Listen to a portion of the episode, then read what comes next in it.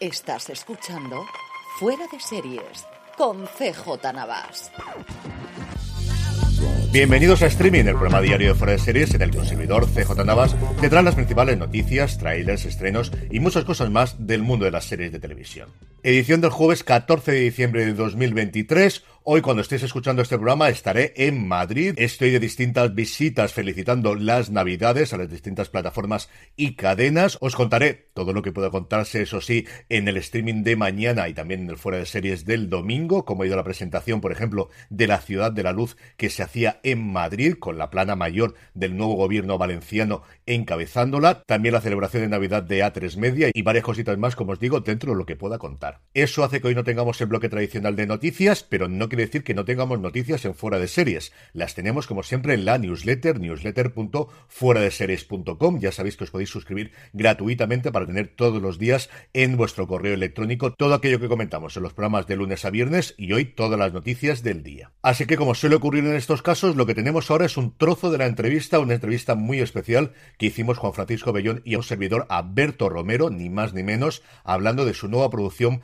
para Movistar Plus, El Otro Lado. La entrevista completa la tenéis en Gran Angular de Fuera de Series, que es donde estamos colgando todas las entrevistas que estamos realizando recientemente. Hemos cogido el ritmo de publicar una todas las semanas, como os digo, la tenéis ya en Gran Angular de Fuera de Series. Os dejo con Berto Romero hablando del otro lado y volvemos para hablar de vídeos, trailers, los estrenos del día. Seguimos haciendo mi top 20 del 2023 y, por supuesto, la buena noticia del día. La serie, desde luego, es la serie de Berto Romero, así lo tenemos en todos los trailers, así la comentamos nosotros. Pero yo sí quiero preguntarte por la labor en el trabajo del guion junto a Rafael Barceló y Enrique Pardo. ¿Qué te han aportado ellos? ¿Qué buscabas teniendo esa escritura a tres partes? ¿Cuándo se suman ellos al proceso de escritura de guiones y qué desarrollo han tenido a lo largo de la serie? Pues eh, claro, piensa que este es el equipo que hizo Mira lo que has hecho. Llevábamos ya cinco años trabajando juntos y estábamos muy, estamos muy engrasados como equipo. Funcionamos muy bien de una forma muy fluida, donde cada cual tiene muy claro su, su rol. Es un equipo de, de, trabajo muy, muy, muy bonito, la verdad. Eh, en el que yo ejerzo, ejerzo, de líder, les llevo, me siguen, yo llevo una antorcha y me siguen. Normalmente lo que, lo que ocurre, eh, normalmente es que yo llego con la idea de, la idea de, general de la serie, eh, arcos de personajes, quizá no todos están completos, pero más o menos los principales sí y, y como un esbozo de, de del, del, argumento. Pero luego está muy abierto para que en el desarrollo ellos eh, entren hasta el fondo y aporten. Entonces, el, el proceso de, de, escritura a partir de ahí es muy a seis manos. Vamos desarrollando toda la serie y vamos eh, en reuniones de guion prácticamente escribiendo la serie en, en, uh -huh. en conversaciones que tenemos los tres y, y, así todo el mundo puede, puede aportar. Entonces acaba quedando una, una autoría más o menos así eh, muy manoseada, ¿no? Las ideas van dando muchas vueltas entre los tres hasta que... Y, y, se, y se, trabaja siempre por un sistema de, de, que gane el mejor. O sea, nosotros para solucionar una, un problema de guion o, o para solucionar una idea, eh, pues proponemos y el que tenga la mejor, pues, pues ese gana. No, no, no he acabado nunca imponiendo criterio de este de golpe en la mesa. Se hace esto porque tengo que esforzarme en que mi idea sea mejor si quiero que se quede. Pero por eso que el 3 siempre ayuda, ¿no? Que tienes dos contra uno. Bueno, es increíble. Claro, y esto se ha repetido también luego en la dirección, porque eh, Alberto de Toro, Javier Ruiz Caldera y yo, que estábamos siempre presentes en el set, eh, siempre que ha habido alguna controversia, que ha habido muy pocas, se soluciona muy rápido, porque es dos a uno. Y, y ya que hablamos un poco del equipo de, de Mira quién habla, en, en, la serie hay tres actrices mira que, que son hecho, maravillosas. Que, que, ay, perdona. Eh, Me hubiera encantado hacer esa peli, ¿eh? Los lapsus de mi cabeza. Eh, tenemos a María Boto, a María Pascual y Hogarte, pero es con esta última con la que repites después de, de, de, de, la serie y piensas en ella como Andreu, o sea, ¿sois una pareja artística o simplemente volvía a ser la indicada? Y de la misma manera, Javier Ruiz Caldera es el indicado para, para esta serie. Bueno, yo siempre que puedo trabajar con amigos, intento hacerlo. Creo que siempre es mejor por lo menos la experiencia es, es, más buena. Si tienes la suerte de que tienes amigos que tienen eh, más talento que tú, pues entonces eh, miel sobre hojuelas. En el caso de la dirección es... Eh, para mí es muy importante con, con, un proyecto como este que es tan eh, absorbente y en el que lo escribo y luego lo voy a protagonizar, si tuviera también que dirigirlo, la verdad, yo no sé si tengo energía para tanto. y luego que hay una cuestión de puesta en escena, de, de ser más visual, que yo creo que, que, que ellos lo son. Entonces te aportan otra cosa que, que yo no puedo aportar. Yo no soy tan visual, me, me, parece a mí. No sé, no lo he probado nunca. El trabajo de dirección, por lo que veo, creo que no me gusta demasiado. Parece un poco un coñazo. Están todo el rato preocupados mirando el reloj. Y yo estoy allí con los actores preparándome para mi papel. eh, todo el mundo te aporta cosas distintas. Y en el caso de Baugarte es que, aparte que es una muy buena amiga, es que me parece una actriz impresionante. Yo a veces me he descubierto a mí mismo escribiendo escenas sabiendo que yo voy a estar delante para ver cómo lo hace. Entonces es un poco egoísta. Pero yo lo, cuando lo escribíamos, yo tenía en la cabeza a, a, Eva Ugarte para ese papel. Pero también os tengo que decir que cuando llegó el momento, eh, el hecho de que ella hubiera sido eh, mi pareja en Mira lo que has hecho, supuso un cierto freno, tanto por parte de, de, del equipo de dirección uh -huh. como de, de, la propia Movistar. Se sembró una duda de, oye, ¿y si os vemos a... De la misma, idea, de la misma manera que, que había el miedo de, ¿y si vemos a Andreu y a Berto como pareja cómica? ¿Y si vemos a, a Eva y Berto y nos recuerda a aquella pareja que hacían en Mira lo que has hecho. Así que pasó casting. De hecho, Eva pasó casting con un grupo de finalistas. ¿Y qué pasó? Pues lo que ya pasó en Mira lo que has hecho, que, que volvimos a flipar, que, que, que, nos parece una actrizón. Es que está... Sí, eh. No, digo que justo comentabas ahora lo, lo, de, lo de Andreu y el miedo a que la gente viera a esa pareja de, de nadie, de nadie sabe nada. Claro. Eh, ¿cómo, dif ¿Cómo difícil ha sido escribir estos dos papeles pensando en que eso no se note y, y que no fastidiase la, la serie? Pues de hecho eh, no existía este miedo en la escritura, es decir, en la escritura nosotros escribimos sabiendo que uno iba a ser yo y el otro iba a ser Andreu. Yo, de hecho, hay chistes que se los he escrito sabiendo que Andreu los va a tirar de puta madre porque lo conozco. De hecho, hay, un, hay una réplica que yo le digo, usted se aparece cuando... Usted se aparece cuando le da la gana. Y él contesta, no, me voy a aparecer cuando te dé la gana a ti. Que era nuestra... La mejor idea que tuvimos para, para poder explicar el mecanismo ¿sabes? Siempre hay que explicar el mecanismo de cómo funciona el fantasma y tal. Pues este funciona cuando le salen los cojones. Y entonces, bueno, no, en realidad la el diálogo es mucho, o sea, tiene un doble sentido cuando ves la serie de, claro, me aparezco cuando te dé la gana a ti, es efectivamente lo que ocurre, pero, pero yo es que conociéndolo sabía, es que esto lo va a decir muy bien. Luego el problema llegó, no el problema, pero el reto llegó cuando hubo que componer los papeles. Ahí sí que mm, trabajamos mucho y, y muy intensamente para que no viéramos a Berto y a Andreu, es decir, trabajamos mucho los personajes, para, para construir una relación entre Estrada y Nacho, en la imaginación, obviamente, ¿no? Pero hicimos mucho trabajo así de imaginar cómo, cómo se relacionaban estos dos para que luego no nos vieras.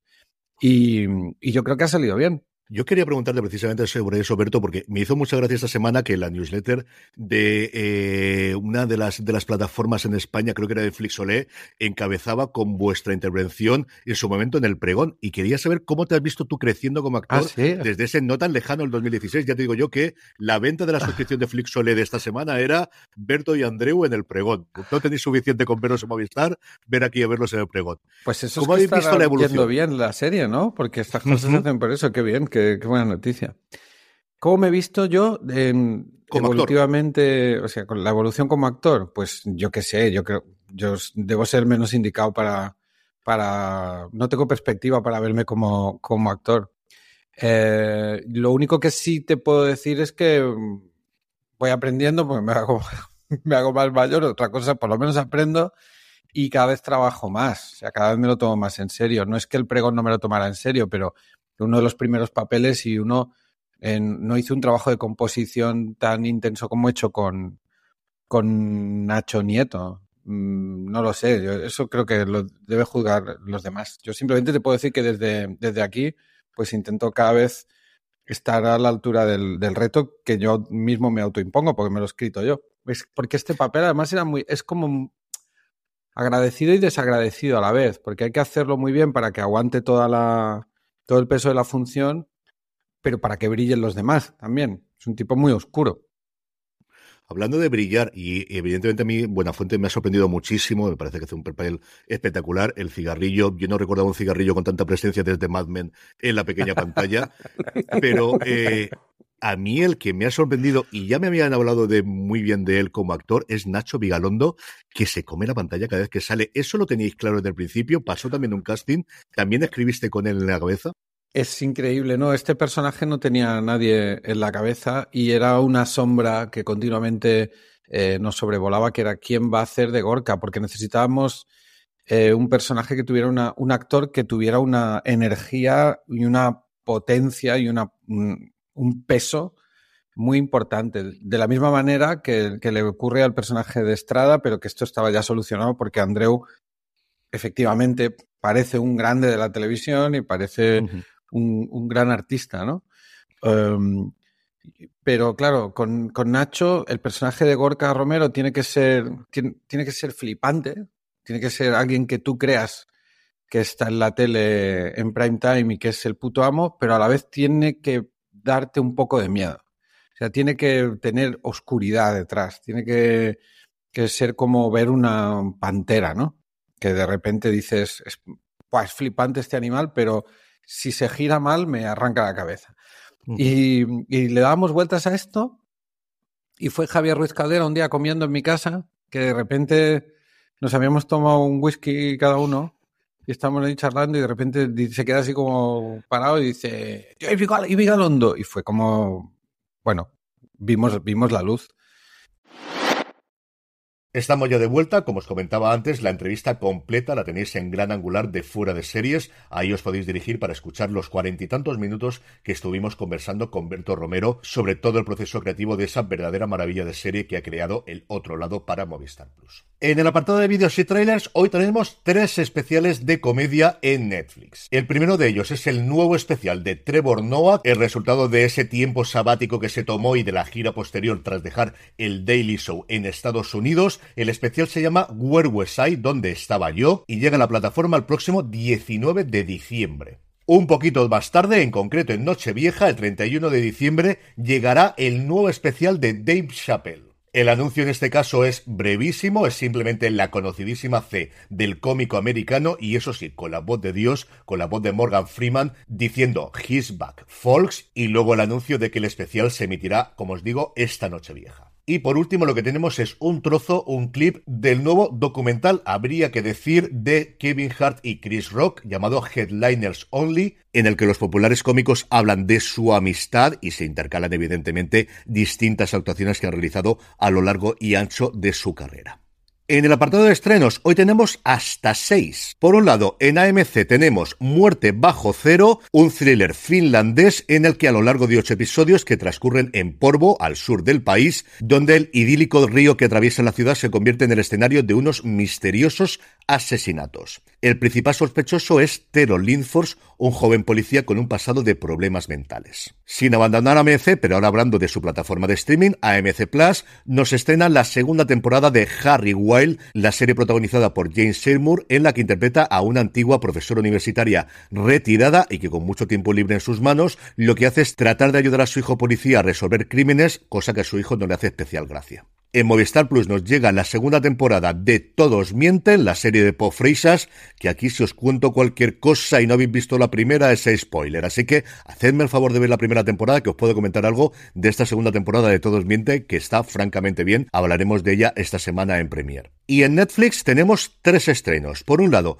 Yuyu Hakuso, después de que una buena acción le costara la vida, Yasuke Uramesi, un adolescente problemático, es elegido detective espiritual para investigar los casos relacionados con yokais peligrosos. También tenemos Las alas de la ambición, una joven becaria que comienza a trabajar para una veterana presentadora de informativos, se enfrenta al lado oscuro de la ambición, la envidia y el deseo por ser visto. Y sin desmerecer al resto, el gran estreno del día es la última parte de la sexta temporada de The Crown, donde veremos cómo el príncipe Guillermo intenta integrarse de nuevo en su vida en Eton tras la muerte de su madre, mientras la monarquía tiene que hacer frente a la opinión pública. Al llegar a su jubileo de oro, la reina reflexiona sobre el futuro de la monarquía con la boda de Carlos y Camila y el comienzo de un nuevo cuento de hadas real con Guillermo y Kate Middleton. Seguimos con mi top 20 de series de este 2023. De nuevo tenemos una serie de Movistar Plus, igual que ayer. Hoy es el turno de La Mesías. Que los artistas anteriormente conocidos como los Javis eran unos grandes creadores, yo creo que a estas alturas del partido y especialmente ya no solamente de Paquita Salas, sino de Veneno,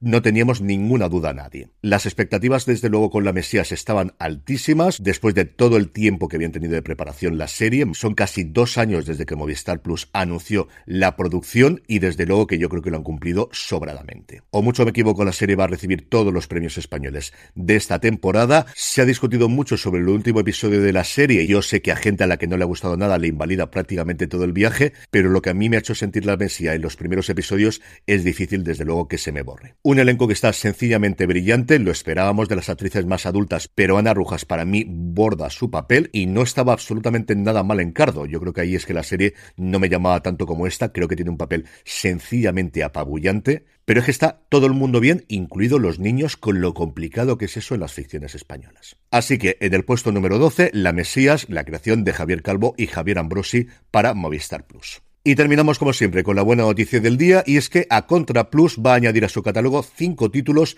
de Yasuhiro Ozu en exclusiva. Coincidiendo con el estreno en cines durante esta semana de la versión restaurada de Historias de un vecindario, la plataforma online de A Contracorriente, el pasado día 12, el día en que se conmemoraban los 160 años del nacimiento y los 60 años de la muerte, porque sí, Ozu llegó a vivir 100 años, incorporó a su catálogo cinco títulos del gran maestro japonés. De esta forma están disponibles en la plataforma 11 títulos del genial creador, incluido por supuesto Cuentos de Tokio, su obra de 1953 que está considerada como su obra maestra y una de las mejores películas de todos los tiempos, pero también Primavera Tardía, La hierba errante, Buenos días, Otoño tardío o El sabor del sake. Junto a estas hay títulos menos conocidos como Principios de verano, Crepúsculo de Tokio, Flores de Quinocio un albergue en Tokio o una de sus primeras obras en ácido, pero una obra muda en blanco y negro que dirigió en 1932 con tan solo 29 años. Todas las películas, como os digo, disponibles en A Contra Plus. Y con esto concluimos el programa de hoy. Pasaros por fuera de series.com y por nuestra tienda, la tienda fuera de series, fuera de series.com barra tienda, donde seguro que tenemos algo que te gusta. Volvemos mañana ya con el programa habitual. Veremos a ver a qué hora me acuesto porque llego a las mil de Madrid. Tengo que grabar Premier con Juan Francisco Bellón. Luego streaming y levantarme pronto que hay que grabar fuera de series de cara al domingo. En fin, ya descansaremos el fin de semana, pero tendréis mañana un streaming en condiciones. Una vez más, gracias por escucharme y recordad, tened muchísimo cuidado y fuera.